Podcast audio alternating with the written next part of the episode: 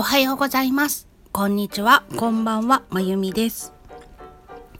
今日は1月23日月曜日です。私が住んでいるエリアは今朝少しほんのちょっと雪が降ったようなんですけれどもまあ全然積もってもいませんし明日凍るのかなちょっとドキドキしております。皆さんがお住まいのエリアはいかがでしょうか？さて今日も声日記お付き合いください。えーと昨日は1月22日藤祐樹さんと FM763 が共同で主催なさっている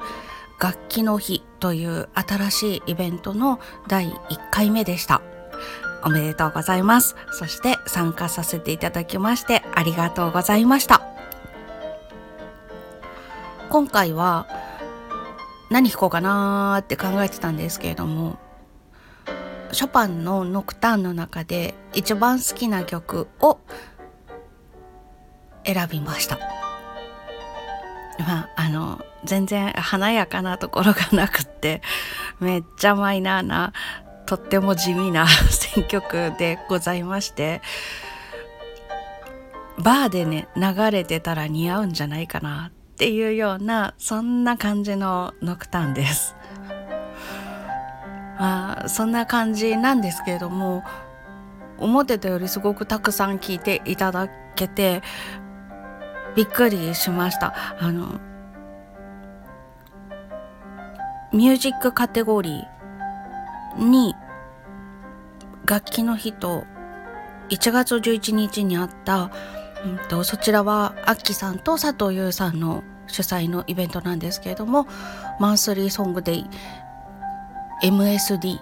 こちらが両方ともあのカテゴリーに入ってるよってお知らせをくださった方がいらして。びっくりして見に行って「わあほんまや!」と思っていや私関西の人じゃないので今衛星関西弁が出ました びっくりして出ちゃいましたで慌ててスクショ撮って「ありがとうございました」ってことでツイッターとかに投稿したんですけどいやあの地味曲でこんなに聴いていただけるとはと思ってすっごいすっごいすっごいびっくりしました。うん、ショパンにこんな顔もあるんだよっていうのも聞いていただけたらいいなと思いながらでもあまりにもマイナーすぎるかなと思って ちょっとうーんと思いながら弾いたのでこんなに聞いていただけて嬉しかったです。ありがとうございます。そして、えっ、と、日にちは遡りまして、1月21日土曜日は、またまあ、わちゃわちゃした日だったんですけれども、久しぶりに日本舞踊のお稽古がありました。どうしても一箇所混乱してしまうところがあって、先生、できませんって LINE 送ったりとかして相談してたんですけど、お稽古行ってみたらできてちょっとねあの状況があんまり良くなかったりとかしたのでオンラインのお稽古があったんですけれどもあのあまりにもできないから対面でお願いしますって言って先生大丈夫だったらっていうことでお願いして対面でレッスンしていただいたんですけれどもまあ先生が動いてるのを横目で見ながらだからできるんですよね。これが一人だとできないんですよ。まああるあるだなと思うんですけれども両パターンありますね。先生がいると緊張しちゃってお家でできることができないっていうのもあるんだけれども教えていただいたことが先生と一緒にやってるとできるんだけどお家に帰って一人でやるとできないっていう。今そのパターンの方でちょっとわーってなってまして。うん。ああのピアノの生徒さんたちの気持ちがきっとこうなんだなとか思いながら悪戦苦闘してます。そして先生にもピアノもそうでしょ大丈夫よ？って何度も何度も復習してればちゃんとできるようになるからって言われてあそうだなって 安心したりとかして。ねあ普段生徒さんたち私がそういう時にこんな気持ちで聞いてるんだなんて思いながら先生の優しい 励ましの言葉をいただいてきました。うん、やっぱりこうできてないって言って叱るんじゃなくって大丈夫よって言って安心してもらえるようなレッスンができたらいいなって改めて思った瞬間でしたそして、まあ、日にち戻って1月22日は一日中ピアノのレッスンがあったのでお教室の方に詰めてました。体験レッスンなんかもあってねちょっと楽しい一日でした。途中で練習配信ライブをしました。空き時間自由に練習していいっていうことなのでねついついがっつり練習してしまうんですが。そんなこともしてました。そして昨日最後の1曲の収録ができたので3月に出すアルバムの音作りに取り掛かろうと思っているところです。3月のアルバムがねショパンなんですけど遺作集の中からフラットの蝶を8曲集めたというねまたまたどんだけ私マイナー路線好きなのっていう感じの 全然有名どころの曲が入ってなくて。これ誰が聴くんって 思うんですけど。いやでも私これでやりたいんだもんっていう感じで。自分の中であのダメ出しする自分とでもやりたいんだもんっていう 自分といて。ダメ出しする自分の方はいやだってさ売り上げ考えなよって言うんですよ。一応さ仕事の中の一つとしてやるんだったら売り上げって大事でしょ？って。ねえ？って言ってくるんですけど。でもあの物を作りたい私の方はいや別にでも私これやりたいからいいの。とかって 言っててその2人が今わちゃわちゃと話し合いをしています。今ピロンって音が LINE が来た。すごい絶妙なタイミング。そううちの夫もいやそれ費用対効果とか考えたとかよく突っ込んでくるタイプなので。今きっとそういう天の声が聞こえたんだな。まあそんな感じでいよいよ音作りに入ります。なかなかこうアルバムというものを作ったことがないので一回サロン用の BGM としてあの時は何曲収録したかな？20曲ぐらい小さい曲を収録した CD 作ってもうそれはもうその人特注だったので1枚しか焼かないでお渡ししたんですけどその時も悩んだんですが今回はこの8曲調整だったりとか雰囲気だったりとか結構こだわって選曲したのですごく悩んでます。曲感をどうしようとかキラキラした音質の曲とちょっと地味な音質の曲ととかあるのでどうやったら一つのものとしてまともなのかなって考えたりとかいろんなことで悩みながらやってますがめっちゃ楽しいです。あ悩みながらといえばねあの、ま、土曜日にちょっとしたことがあってハッとしたんですけど今去年の8月に本書くか講演してって言われてやっと書き始めた本があってそれは締め切りいつって決めてないんですけど Kindle で出そうと思ってるんですね。でその本を書いてていろんなことを振り返ったりとかまあいろんなことがあったけど結局今こうやってあがいたり頑張ったりできてるのは親からもらった教育のおかげだからなんだかんだ言ってやっぱりああうん感謝してるなと思ったりとかしてるんですね。でもまあ吸ったもんだがありいろんなことがあったんですよそれなりに。まあ人並みにね。人並みにいろんなことがあったんだけど一つセンセーショナルなことがあってまあそこから這い上がってきたその経過とかを書いてくれたら励まされる人がいるから書いてって言われてそれを何ヶ月も放置して やっと書き始めたというか書き始めた時は怒涛のごとくで2時間半で1万545文字書いちゃうぐらいの勢いで書いたんですけど読み返せば読み返すほどいやなんか浅いでしょこれじゃあ誰にも届かないでしょって思ったりとかってしてすごく迷い込んでたんですけどちょっと土曜日にあったことで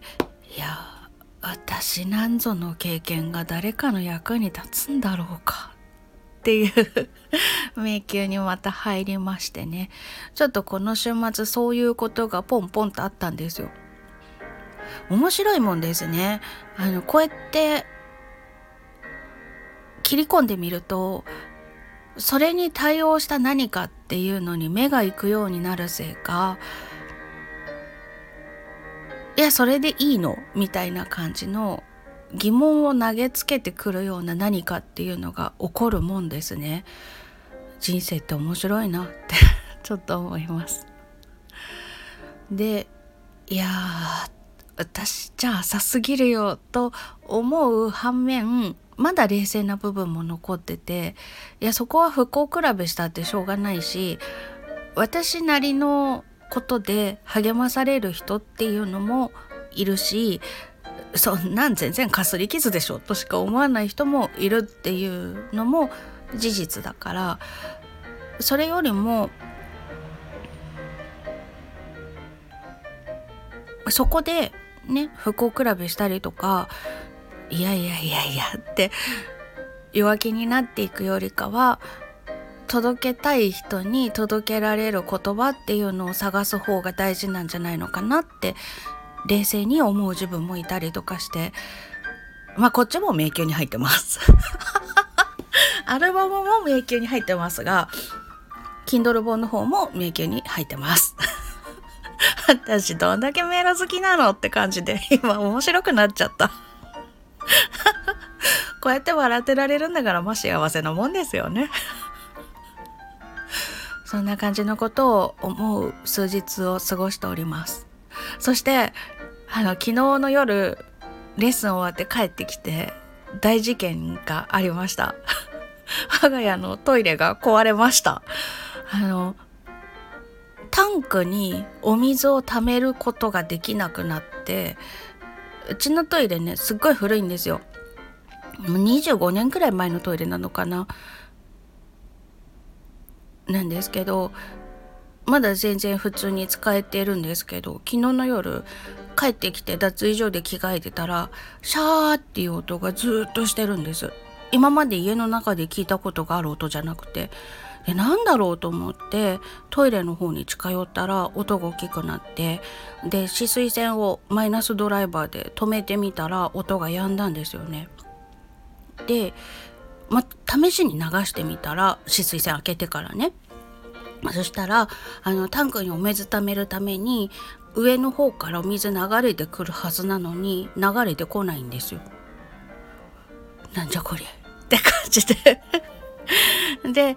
あの何年か前にちょっと水道関係でお世話になったところに連絡をしたら今日が1月23日でしょ？26日まで来られないっていうの。混み合ってて。いやトイレ流れないのにさ26日までって無理でしょ。と思って。で別の業者さんを探してるんですけれどもまあ、トイレのメンテナンスとかその水回り関係は怖い業者さんがたくさんいるっていうことで私が住んでいる地域のあの役所で指定している業者さんのところに電話したんですけれども折り返し電話しますって言ってまだ電話来ないまま3時間。どうなってんの？って感じなんですが。ちょっとリアルに大事件でしょ。そんなことが起きてます。これはどうなってますかって電話をした方がいいのかどうなのか どうしよう。電話しちゃう？それとももうちょっと待つ、ね、どうしたらいいんだろう？ちょっと困ってます。があのとりあえず水を汲んで手動で流せば流れるのであの使った後にタンクの方にバケツで水を注いでそれでなんとかしのいでます。すすごいよね。いやあのそういう感じになってみて思ったのが文明の利器ってすごいなって思いました。この自分の手でタンクにお水を注ぐというのを物が勝手にやってくれるわけじゃないですか。レバーとかボタン1個で。すごいですよね。そんなことをしみじみ思ったりしてました。最後はちょっとバッチリ話ですいません。いや壊れたんですよ。うちねちょっとねもうえっ、ー、と私がここに住み始めてああ25年どころじゃない。私が住むだ時に前のオーナーさんがリフォームして5年って言ってたかな。だから30年ちょい前かな？なんですよ。だからねあのコンロも壊れたしお風呂のお湯を張るのに何リットル貯めてくださいっていうのがついてるあのお湯張る道具だったんですけど今言葉出てこなくて道具とか言っちゃった。それがねあの何リットルっていうのが使えなくなっちゃってで今まあシャワーは普通に使えるからシャワーでお風呂のお湯を張ってるんですね。だからねあのお湯たまる頃までに結構冷めてる。43度とかで張ってるのに40度あるかないかみたいな感じで、あ、超もったいないと思いながら早く水洗金具変えればいいんですけどね。うん。めんどくさくて放置してます。そんな感じでね。いろんなものが壊れ始めててうわーって感じです。こういう時に賃貸だとオーナーさんがやってくれるから私費用発生しなくていいんだなって思ったりとかしてちょっとうわーって 思うんですがまあしょうがないよね。うんしょうがない。頑張ろう。とりあえずトイレを直したらお風呂場のその水洗金具を直そうかなと思います。それはねあの工事に来てもらわなくても自分でも取り付け可能らしいのでちょっと頑張ってみようかなと思います。できなかったら旦那さんにやってもらってそれでも無理だったら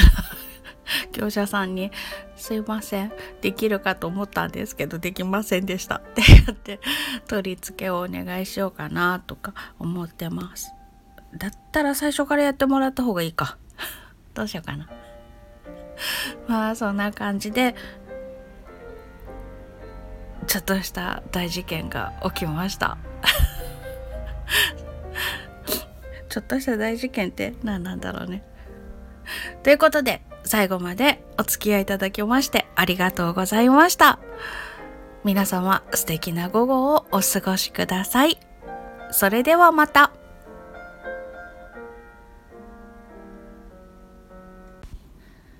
それではまたと言った後なんですけれども、私自分の年齢を間違えていたのか。30年も経ってませんでした。計算してみたら24年前に設置されたものでした。すいません。あの私がここを購入する5年前にリフォームしたっていうのはちゃんと覚えてたんですけれども自分がここに住んで何年経ったのかっていうのを間違えてました 失礼しました一応一応補足です